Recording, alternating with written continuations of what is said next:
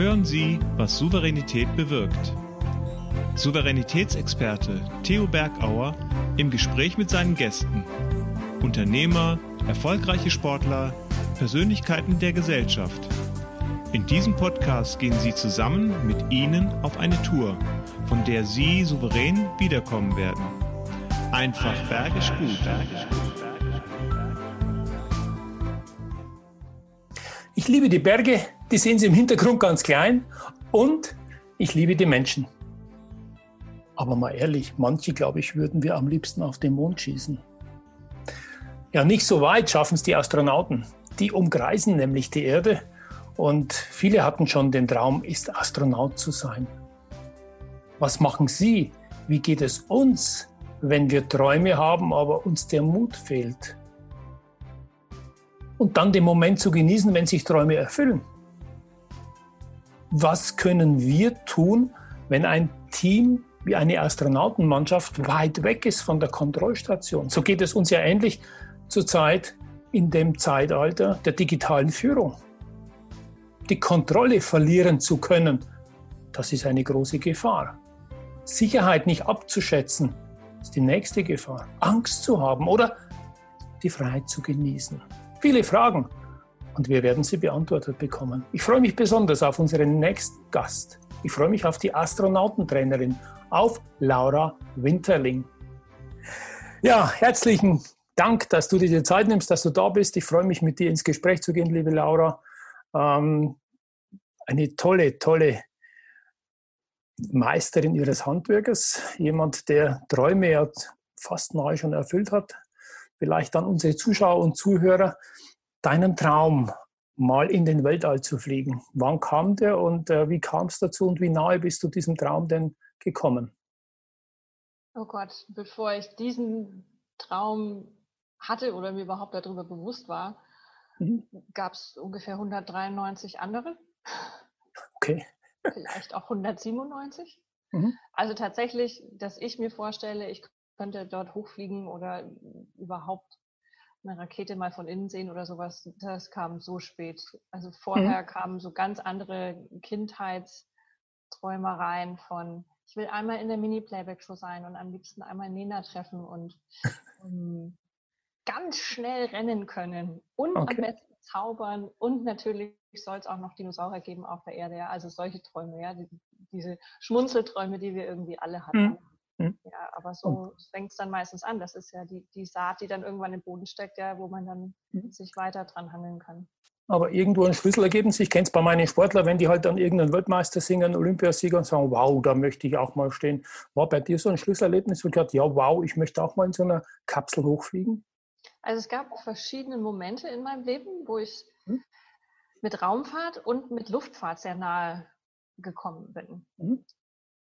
Und es gab eins, da war ich 18 und mit meiner besten Freundin gerade in Amerika reisen hm? und wir waren auf äh, einem der aus rangierten Flugzeugträger in New York.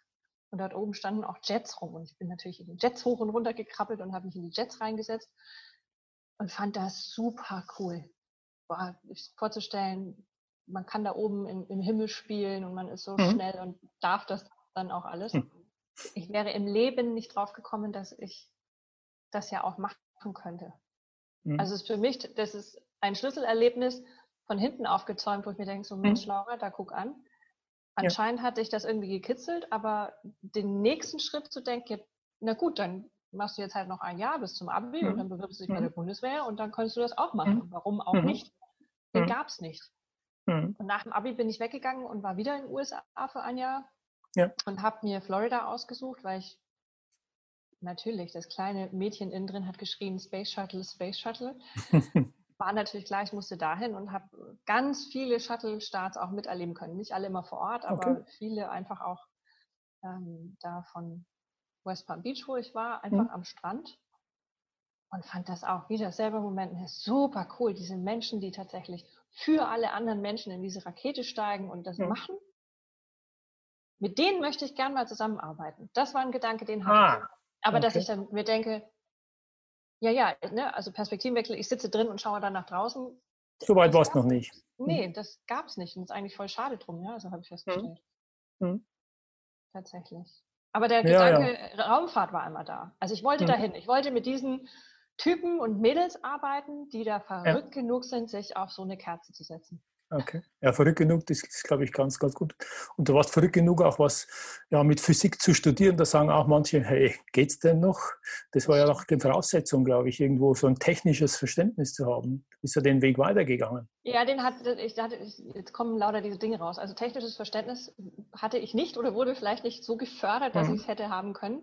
Also ich weiß auch noch, ich war acht Jahre alt und, und saß in unserem Esswohnzimmer und habe meine Nachttischlampe auseinandergebaut, weil die Birne ging nicht und der, irgendwie der mhm. Stecker hat gehakt, keine Ahnung. Und habe sie auch sehr erfolgreich auseinandergebaut. Sie ist Zusammen auch wieder? Nein, natürlich nicht, ja. Also sie, sie blieb dann auch so. Aber mich mhm. hat das immer fasziniert, aber irgendwie ist da niemand drauf eingestiegen, ja, so das mal rauszukitzeln, so, ah, okay, Kind interessiert sich mhm. ne, für ein bisschen Bastelei, ein bisschen Strom, könnte man ja mhm. mal was machen. Also das, das kam dann nicht. Also das, der, der, Gedanke, dass ich Physik studieren möchte, der kam dann eher so tatsächlich, also neunte, zehnte Klasse. Mhm. Das war ja neusprachlich, auch noch das. Mhm. Ja, ich hatte ja Physik erst, als ich 16 wurde. Ja. Ähm, und habe mir das irgendwie alles auch, bevor mhm. ich es hatte, selber angelesen und fand das einfach so logisch. Gott, und ich liebe, liebe, liebe logische Dinge. Das ist einfach, nimmt man das eine und mit dem anderen ergibt es halt das nächste und es ist einfach so klar. Und ich habe mhm. mir gedacht, ach ja, in der Welt da wäre ich zu Hause. Ich mich wohl. Ja. Und plus, naja, ich weiß schon, dass, also ich wusste, das ist schwer. Mhm. Und ich wollte was können, was schwer ist. Mhm. Bist du und ehrgeizig? Ich habe dann einfach mal oder? gesagt, so, ich mache das jetzt. Mhm. Habe ja auch mit 16 gesagt, du werde studieren. Mhm. Schön, wenn man es mal ausgesprochen hat, dann kann man auch nicht mehr zurück. ja, da bist peinlich. du dann da wirst du dran gemessen, dann an deinen Worten wirst du gemessen und an den Taten noch mehr. Ja, ja, die Angst vor der eigenen Courage, ja, die man ja. dann so, ja. so hat. Ja. Ja, also da ein, ein, ein, langsamer Weg, ein Weg immer voran und auf dich auch selber gestört, äh, gestellt, das höre ich so raus. Also da waren keine Förderer, keine Gönner, sondern du bist deinen Weg alleine gegangen, ähm, eben auch sehr zielstrebig das anzugehen. Also die Förderer und die Gönner waren definitiv natürlich doch die Eltern, ja, mhm. aber halt in ihrem besten Wissen und Gewissen. Mhm. Ja, ne? also dank meiner Mama war ich auf einer wirklich auf einem guten Gymnasium und neusprachlich war auch super, ja. Also der, wer möchte schon fünf Jahre Latein wissen? Ähm, super Sachen, ja. Aber natürlich, ja. gut, die Eltern können auch nur einen Weg entscheiden und im Nachhinein sagt sie auch, ja, hätten, also fragt sie mich immer mal, hätten wir dich auf den mathematischen Zweig schicken sollen? Und ich glaube, es wäre nicht richtig gewesen für mich. Also es war mhm. alles gut so. Ähm, mhm. Da gab es ja. halt dann auch andere Sachen dafür in meinem Leben. Ne? Also bloß weil das eine vielleicht jetzt ich mir immer erarbeiten musste, mhm. gab es halt dafür andere mhm. Sachen, die zugeflogen sind. Mhm. Ja. Aber jetzt bist du dann doch diesen Weg weitergegangen und äh, wenn du sagst, du wolltest nah an den Menschen sein, die so verrückt sind, da ins Weltall zu fliegen, das ist ja dann gelungen. Lass uns da mal einen Sprung machen, denn du warst ja dann auch Ausbilderin äh, in Köln, äh, eben an dem Luft- und Raumfahrtzentrum, damit unsere Astronauten dann irgendwo einen sicheren Job machen. Und das knüpft gleich an die erste Frage an. Bei meinem letzten Talk war ähm, Detlef Nasse als Personalchef eines großen deutschen Unternehmens und von dem aus soll ich dich mal fragen, wie habt ihr denn so die Schwerelosigkeit trainiert? Das ist eine sehr gute Frage.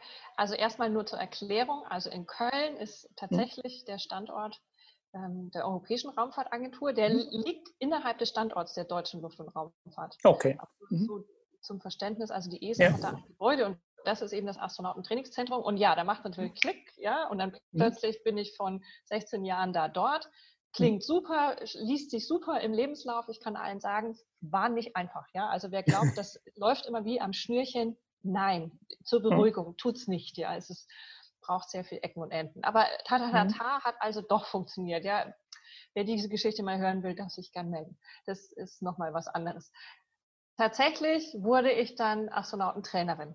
Ähm, mhm. War das ungefähr für zehn Jahre? Und danke für die Frage. Denn hm. Astronautentrainer, so nicht nur sind wir wahrscheinlich die einzigen Lehrer auf der Erde, die etwas unterrichten, was sie selbst nie getan haben. Mhm.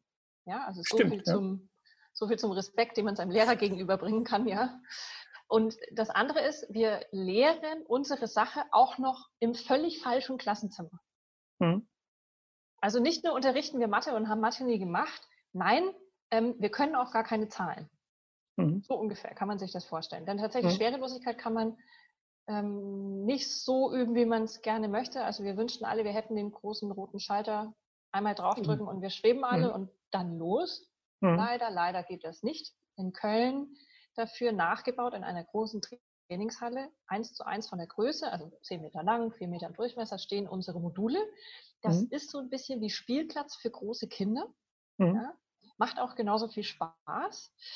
Und darin trainieren wir dann eben äh, die Systeme, Ventilationssysteme, mhm. Lebenserhaltung, mhm. Notfallprozeduren, Experimente, ja, Cargo, alles das, was man eben braucht auf so einer mhm. Raumstation, nur eben ohne Schwerelosigkeit. Das heißt, wir mhm. Trainer sind gleichzeitig auch immer diejenigen, die die Fantasie beflügeln müssen und immer äh, erinnern, im Übrigen kannst du jetzt deinen kleinen Schraubenzieher hier nicht hinlegen, sondern entweder du piekst ihn hier mit dem Klettverschluss an deine Hose ja. Oder du musst ihn irgendwo in einer kleinen Plastiktüte unterbringen, mhm. weil sonst ist mhm. er weg. Mhm. Ja, also tatsächlich müssen wir da immer drauf hinführen. Das, und mhm. auch selbst mitdenken, dass bestimmte Sachen im All einfach nicht so geradlinig funktionieren wie hier unten. Deswegen zum Beispiel eine mhm. Aufgabe, die man hier unten hat, die würde im All mindestens eineinhalb, zweimal länger dauern. Einfach nur aus dieser Gegebenheit, dass man rumfliegt und sie festhalten muss und Dinge rumfliegen und sie mhm. einfach nicht so halten wie hier unten. Aber äh, gut, ich will Ihnen ja nicht ähm, und äh, die Zuhörer auch nicht äh, lange warten lassen auf die eigentliche Antwort. Also Schwerelosigkeit können wir trainieren. Und die zwei mhm. schönsten Sachen sind natürlich in unserem Trainingspool. Also wir haben erstmal mhm. ein riesengroßes Schwimmbecken, was sehr schön ist. Da kann man nämlich Hoffentlich warmes Wasser, oder?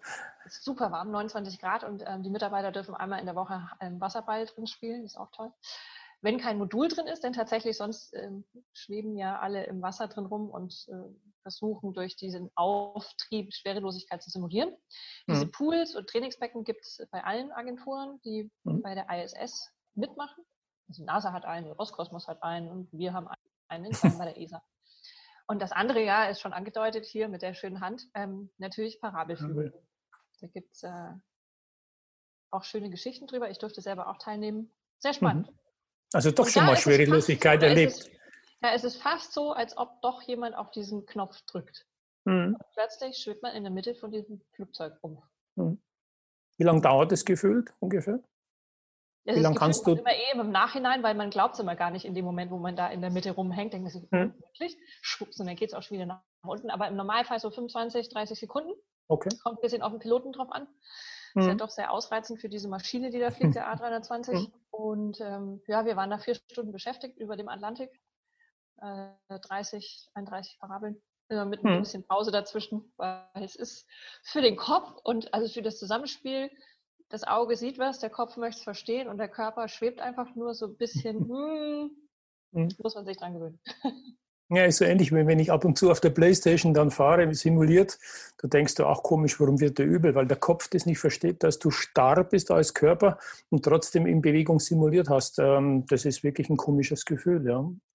Ja, ansonsten ist es eigentlich, also es ist relativ unspektakulär. Ich möchte niemanden die, die tolle, das tolle ja, genau, Gedankenkonstrukt für Parabelflug nehmen oder für Schwerelosigkeit, mhm. aber es ist tatsächlich unspektakulär. Also man hängt einfach mhm. nur in der Mitte von diesem Raum rum. es ist viel spektakulärer in dem Moment, wo es hoch und runter geht.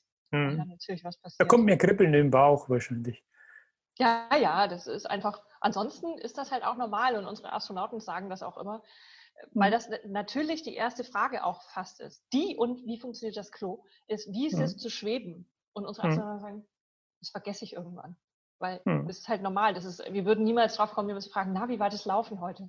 Hm. So, okay, hm. das ist mit dem komisch. Ja, das, das heißt ja auch, dass vieles so trainiert wird, dass es schon im Unterbewusstsein ist. Und das ist ja, glaube ich, auch die Aufgabe, diese Prozesse, diese Routinen durch dich als Trainer ins Unterbewusstsein zu bringen, dass sie schon Normalität fast sind. Ja, genau, das ist es eben. Hm. Das ist halt dann das the new normal, ne? da oben. Hm. Man läuft halt nicht, man schwebt zum Kaffee. Ja wo viele gar sich nicht Gedanken machen. Ich habe mal einen Podcast gehört, da war eine Astronautin, die hat erzählt, wie es ihnen geht, wenn sie zurückkommen auf die Erde. Weil sich wieder an die Schwerkraft zu gewöhnen, ist ja auch ein gleicher Prozess, vielleicht sogar noch anders, als sich die Schwerkraft anzutrainieren. Also das ist ja, glaube ich, auch vergessen viele, dass die da ja viel leiden müssen oder halt ja wieder auch viel tun müssen, um Kondition zu bekommen. Also das Leiden, das schränken wir ein, denn jeder Astronaut gerade mit seinen sechs Monaten Aufenthalt muss am Tag zweieinhalb Stunden Sport machen. Mhm. Mhm. Da kann ich nur den Zuhörern sagen, es muss nicht zweieinhalb Stunden sein, es langt schon eine halbe Stunde am Tag, bewirkt Wunder. Ja? Es bewirkt so viel Wunder, dass unsere Astronauten nicht zurückkommen wie Spiegeleier, sondern tatsächlich alleine okay. laufen können und manchmal fitter sind als ihre Docs hier am, Bo am Boden. Wow. Ähm, also es gibt kein großes Leid mehr. Es gibt, hm. es gibt bestimmte Dinge, die, die sind physiologisch im Weltall anders als hier unten. Also zum Beispiel im Weltall wächst man fast mhm. 5, 6 Zentimeter, wird man größer, weil sich das Rückgrat ausweiten kann. Mhm. Und das muss man natürlich, hier unten ist das unschön, weil das manchmal Rückenschmerzen macht. Ne? Müssen okay. halt wieder die Wirbel dahin, wo sie eigentlich hingehören ja. und so. Also ja. deswegen muss man sehr aufpassen und die Reha auch ernst nehmen. Mhm. Also das gibt es natürlich. Ähm, auf der anderen Seite, ja, wir Menschen sind Gewohnheitstiere. Also wir gewöhnen uns mhm. an Schwerelosigkeit, so wie man sich auf einer Schifffahrt an Schaukeln gewöhnen kann. Ja. Und manchmal man, wird man aber auch landkrank, wenn man lange auf dem Boot war. Und man wird mhm. halt dann wieder schwerkraftkrank. Ein bisschen. ja, also, aber eher so, ähm, eher mental. Denn mhm. man darf nicht vergessen, sechs Monate lang hat man sich tatsächlich zum Frühstück, ja, wenn man da so zur Cupola schwebt und so 360-Grad-Fenster und seinen Kaffee in so einem Plastiktütchen mitnimmt und schnell was machen muss, dann hängt man das Plastiktütchen einfach mal kurz in die Luft und mhm. macht was und nimmt sich es dann wieder. Und das funktioniert mit dem O-Saft im Glas nur so semi-gut auf der Erde. Nee, zu Hause nicht. Ja. ja, und das ist eine Gewohnheitssache. Und das passiert den allermeisten, die kommen zurück und haben was in der Hand und dann der Schlüssel Quatsch, und kurz hin und klonk. Und so, ach ja, Mist, da war ja. was. Ja, ja. Ja, also interessant. Schön, wie du uns wirklich bildhaft diese Einblicke gibst in eine Welt, die auch vom Fernsehen mittlerweile auch viel übertragen wird. Aber wenn es jemand erzählt wie du, ist es noch prickelnder und ist auch sehr, sehr unterhaltsam, mal da Einblick zu nehmen.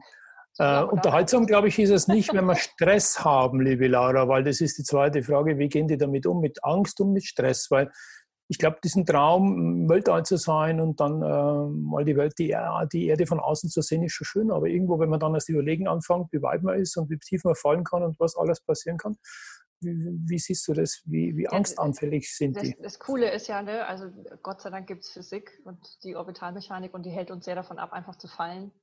Man fällt mhm. nicht. Wir fallen alle mit 28.000 km/h immer schön um die Erde, aber wir fallen nicht auf sie drauf. Das ist schon mal gut. Und ähm, das kann man vielleicht so ein bisschen noch weiterspinnen, ja, also diesen, diesen mhm. Gedanken, dass man zwar schwebt, aber nie fällt ähm, jetzt, wenn ich Vorträge halte zum Beispiel, ne, kriege ich die, so eine ähnliche Frage sehr häufig. Ja, was mache ich und stehe ich mir selber im Weg? Wie kann ich denn selber Ziele erreichen? Und manchmal mhm. habe ich einfach Angst davor. Wie machen die das denn? Mhm. Und Chris Hadfield hat die Frage eigentlich mal relativ gut beantwortet. Das ist einer der äh, größten kanadischen Astronauten, die es so gab. Hm. Der hat gemeint, ja, also Astronauten, wenn sie in die Rakete steigen, die sitzen nicht so da. Mhm. Ja, also die nicht so, oh, hoffentlich, hoffentlich wird alles gut gehen, sondern wenn man die Jungs und Mädels da mal anguckt, in zum Beispiel so eine Soyuz-Rakete, dann sind die mega entspannt. Die haben da auch zum Beispiel ein EKG laufen oder sowas. Ja? Die mhm. können, jemand misst seinen Puls mit und das ist das Normalste, was man da kriegen kann als Ergebnis. Also jeder Notarzt wäre super glücklich. ähm, und das liegt einfach daran, was, was viele Leute auch vergessen und was sie dann leider, leider davon abhält, neue Dinge anzugreifen, meines mhm. Erachtens im Leben. Sie beschäftigen sich wirklich Monate, wenn nicht Jahre mit diesem mhm. einen Moment. Mhm. Und sie möchten einfach nur los. Mhm. Und wenn man, das gilt aber für alle diese Dinge, deswegen ist ja so mein Bestreben, wenn ich rede über Raumfahrt, jemand auch mitzugeben, du guck mal, es sind zwar das sind alles erwachsene Menschen, die, sind, die haben alle tolle Sachen schon vorher geleistet, auch einen Lebenslauf zum Dahinknien und natürlich äh, haben die auch eine ganze Portion an Risikoaffinität mit dabei und sowas, aber lass dich nicht beeindrucken davon, weil die mhm. haben das gelernt, die haben sich mhm. wirklich lange, lange damit auseinandergesetzt. Das heißt, mhm. es ist ja nicht so, als ruft jemand an und sagt, morgen musst du übrigens die Soyuz-Rakete fliegen und dann geht es mit 26 Millionen PS los. Bist du mhm. bereit? Also sowas gibt es ja nicht, sondern ja drei Jahre lang hat man Zeit, sich darauf vorzubereiten. Deswegen für alle die, die vielleicht ein bisschen zweifeln und auch so eine Angst haben, einen Traum haben, aber Angst haben davor, ja, kann ich nur sagen, oh, es wird ja eh nicht morgen gleich was. Also man mhm. wird ja eh darauf hinarbeiten müssen, einfach Stück für Stück. Mhm. Ja.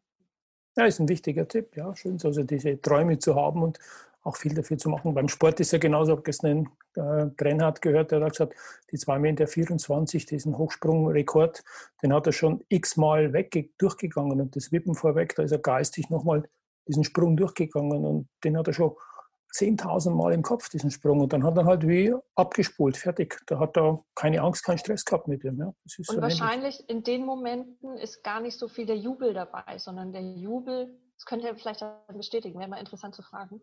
Mhm. Ähm, der Jubel ist bei zum Beispiel bei so Raketenstarts, wenn ich jetzt wieder auf die Astronauten übertrage, bei denjenigen, die zuschauen. Und da ist super viel Emotion, da dabei zu stehen in Kasachstan und so mhm. diese PS zu spüren und zu hören. Vibriert alles der mhm. Lichtschweif, ja, und dann kennt man die Leute, die da drin sitzen. Das ist unglaublich berührend. Mhm. Also die Gedanken, die gehen der Rakete nach, bis man sie nicht mehr sehen kann. Mhm. Und die innen drin sagen, jo, ne, mach halt meine Aufgabe. Ne? Das ist mhm. so ein bisschen erschütternd für die, die draußen sitzen, manchmal das zu hören, so, mhm. Hm, wie mhm. interessiert dich das denn gar nicht? Sage, Doch, aber ich habe das, ne, wie mit dem Stabhochsprung, ich habe das 10.000 Mal im Kopf durchgedacht. Ja. Ja. Und jetzt war es das Zehntausende und erste Mal. Und es ja. genau war so. halt dann so.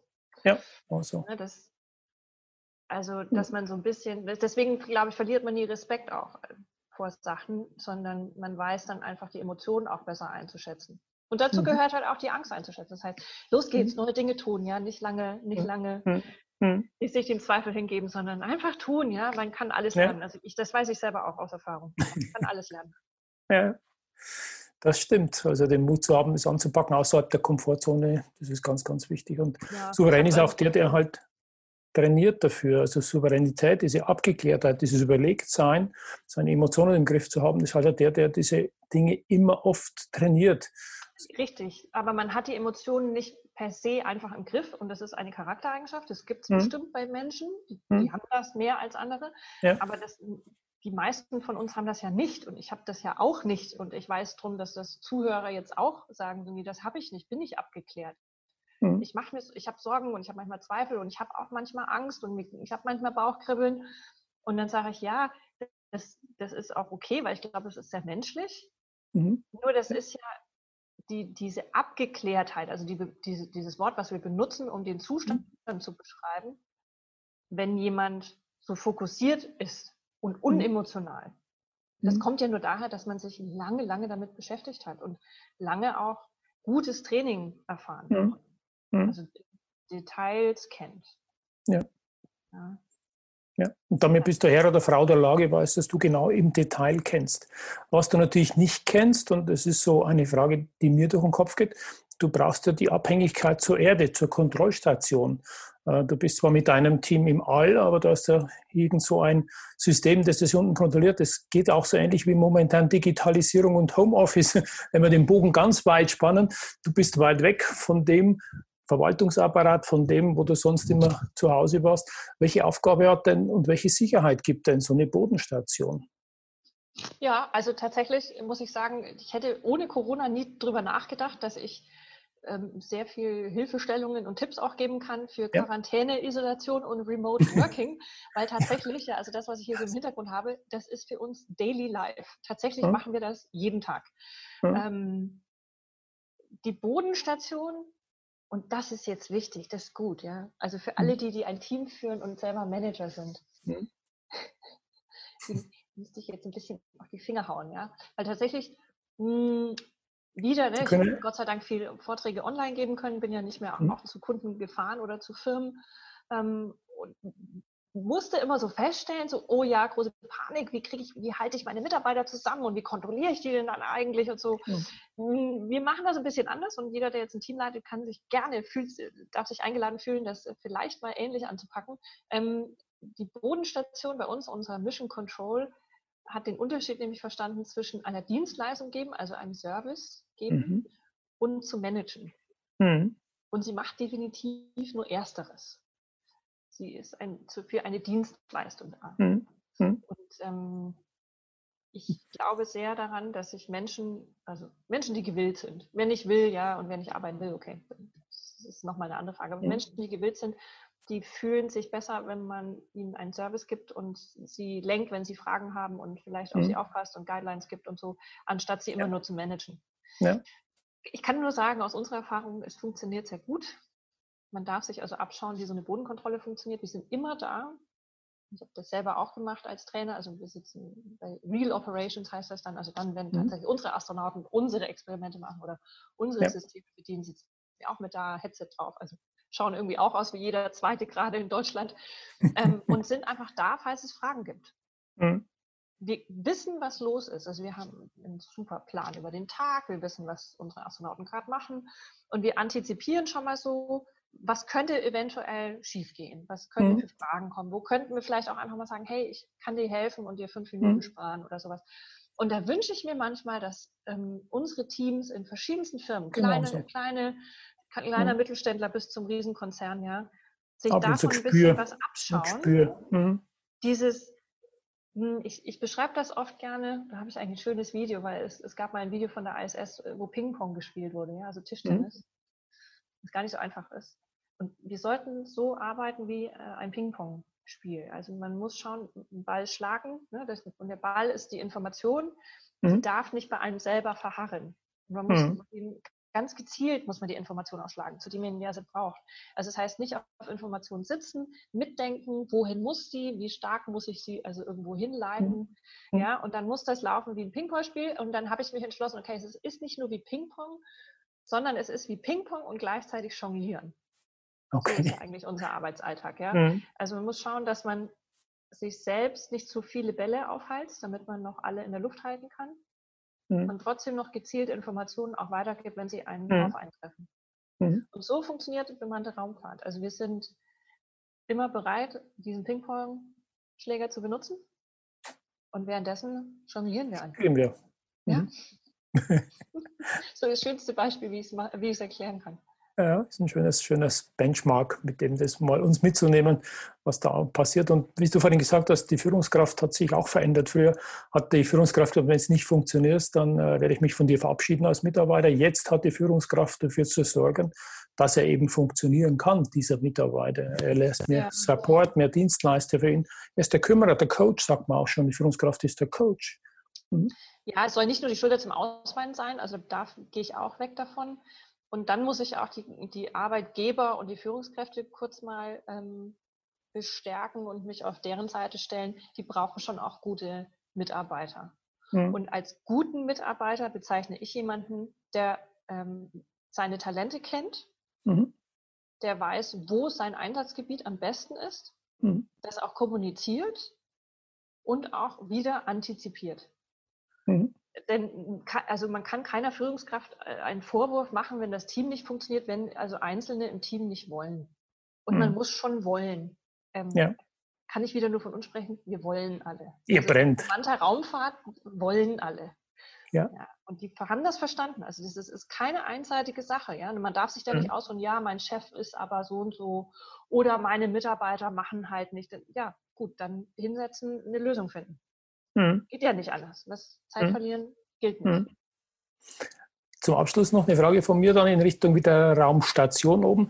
Wie gehen die miteinander um, auf engstem Raum so lange, fast ein halbes Jahr, zusammen zu leben? Äh, irgendwo aus dem Leben rausgerissen und wie eingesperrt, so stelle ich mir das von außen vor, miteinander zu leben. Wie gehen die da auf, wie können die auf Distanz gehen, wie können die Konflikte austragen da oben in der Raumstation? Auch gerade wieder aktuell, ja, also eine schöne Frage und die beantworte ich so gerne, um so ein bisschen Analogien zu schaffen. Also mhm. zum einen erstmal jeder, der sich in einer Situation gerade befindet, wo er ab und zu mal ja. denkt, er müsste durchatmen, bevor er explodiert, kann ich nur empfehlen, kurz, kurz, kurz rausgehen und gen Himmel gucken. Das sind witzigerweise Menschen da oben, in einer mini kleinen Raumstation, die konnten sich nicht aussuchen, die anderen fünf, die dabei sind. Ja. Wir können es uns zum Glück manchmal noch aussuchen. Das heißt, okay, also das war der eine Einatmer zum Ausatmen. Der andere mhm. Einatmer, also nochmal und dann wieder zum Himmel gucken, zu sagen, okay, also mir geht es irgendwie doch besser als den Jungs und Mädels da oben gerade, denn ich kann ja gerade sogar vor die Tür gehen, weil das können die nicht. Nee, geht nicht. Also Fenster aufmachen geht auch nicht. Wäre, die können nicht mal kurz eine Runde um den Block gehen. Also ja. wir sollten mal dankbar sein, dass wir, wir dürfen alle eine Runde um den Block gehen. Ja, kann ich nur mhm. jedem sagen, tun und weiteratmen. Ja. Okay, wenn das noch nichts geholfen hat, also nächstes Mal einatmen und wieder nach da oben denken. Ja, okay, also weder können Sie sich aussuchen, mit wem Sie da oben sind, noch können Sie eine Runde vor den Block gehen. Das heißt, ähm, was bleibt Ihnen denn Großartiges übrig, außer oh, miteinander zu reden, mhm. wenn was schief geht? Und das ist tatsächlich eine Sache, wo ich sage, das ist universal einsetzbar. Und wenn man eben nicht rausgehen kann und nicht sich aussuchen konnte, mit wem man irgendwie mhm. Zeit verbringen muss für sehr viele Monate, Eben. dann ist es anscheinend diese klare Kommunikation, die vieles aus der Welt schaffen muss oder ja. über der Welt genau. aus der Welt schaffen muss. Ja. Und wenn die miteinander reden, dann können die schon ausschalten auf Mut und äh, ihr hört nichts unter Bodenstation. Ja, ähm, das andere ist, und man sieht es jetzt bei mir im Hintergrund, ja, der da manchmal so reinblendet und ähm, da ist. Natürlich kann man nicht rausgehen da oben, aber man hat natürlich einen Perspektivenwechsel und damit auch einen Tapetenwechsel, der ist natürlich phänomenal. Hm. Und daraus resultiert ein riesengroßer Vorteil. Hm, Probleme, die man da oben vielleicht empfindet oder hat, ja, ein Experiment hat nicht funktioniert und die Bodenkontrolle hat doch mal nicht so toll mitgemacht. Mhm. Und irgendwie war halt heute ein Tag, man hätte einfach in seiner kleinen Kajüte hängen bleiben können und ja, dann schwebt man da zu diesem einen Fenster wieder mit seinem Kaffee und denkt sich so, krass, ist eigentlich gar nicht so schlimm. Mhm. Weil auch was ich gerade gucke, ist so viel Mehrwert und ich bin, alle mhm. meine Probleme sind eigentlich so klein und was stelle ich mich eigentlich so an? Also das ist der Vorteil, da, von da oben zu sein. So, so empfinde ich es und so empfinde ich es, wenn ich es gesagt bekomme, mhm. immer wieder von jemandem, der oben war. Mhm. Diese Rela Relation und dieser Perspektivenwechsel. Den Abstand. Ja. Sind, es, nimm dich jetzt mal nicht so ernst. Genau. Jetzt, ja, oder so den, den Stolz mal runterschlucken, ne? wenn man, ich merke das oft, wenn man aufgebracht ist und aber der andere hat gesagt und dann hat sie gesagt und dann überhaupt der Chef und so, und dann denke ich so, puh, ja, alles wegatmen, weil was, mhm. was, ist denn, was ist denn tatsächlich so schlimm daran gerade? Ja. Und daher ja, das ist dann immer die Vorstellung, ja, wir haben tatsächlich Astronauten im All. Das ja, es ist so ähnlich.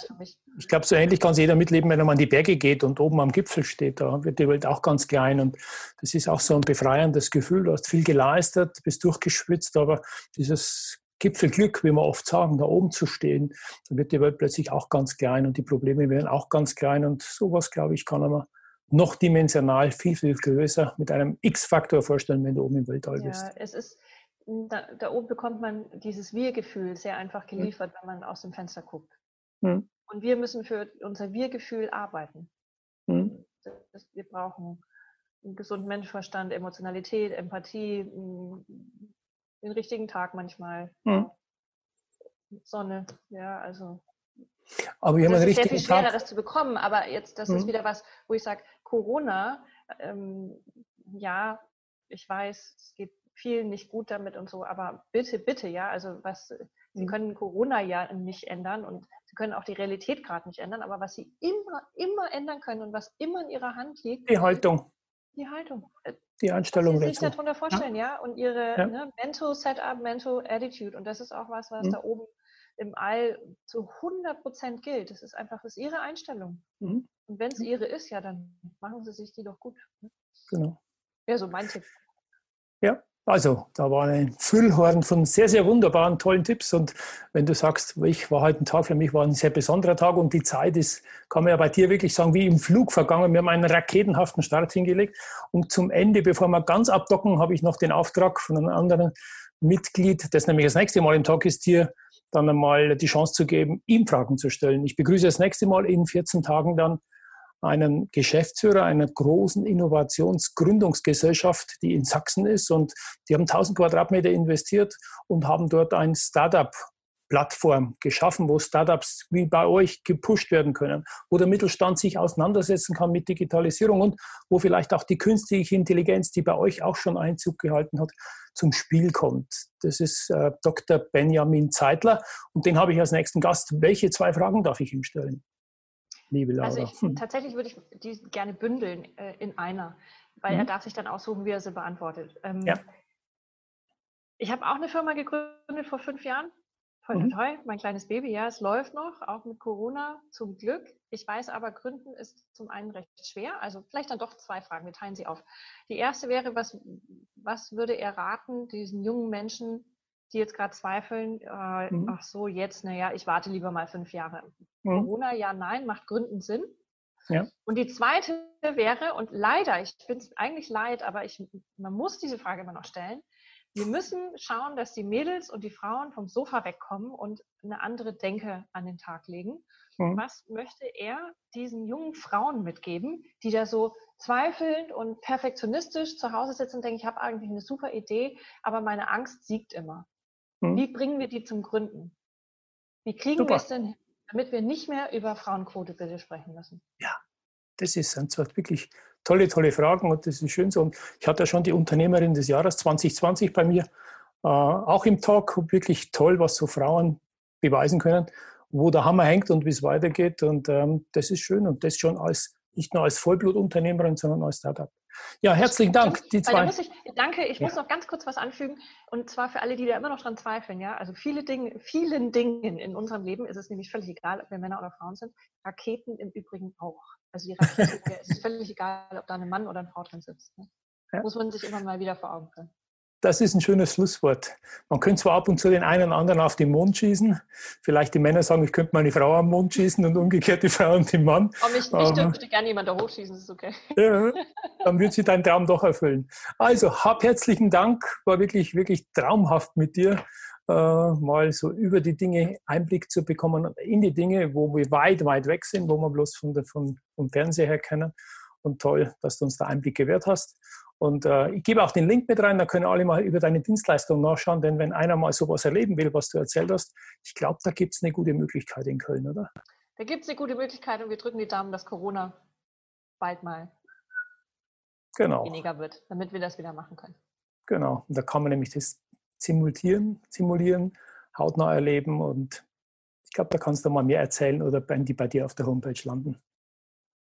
Liebe Laura, hab herzlichen Dank einen schönen Tag noch wünsche ich dir und bye bye. Ciao. Ciao. Tschüss. Das war der Podcast Was Souveränität bewirkt. Wie hat Ihnen die Tour mit unseren Gästen gefallen? Nun wünschen wir Ihnen viel Freude beim Umsetzen. Es ist bergisch gut, wenn Sie den Podcast weiterempfehlen, teilen und auch gerne liken. Vielen Dank fürs Zuhören und bis zur nächsten Folge was Souveränität bewirkt.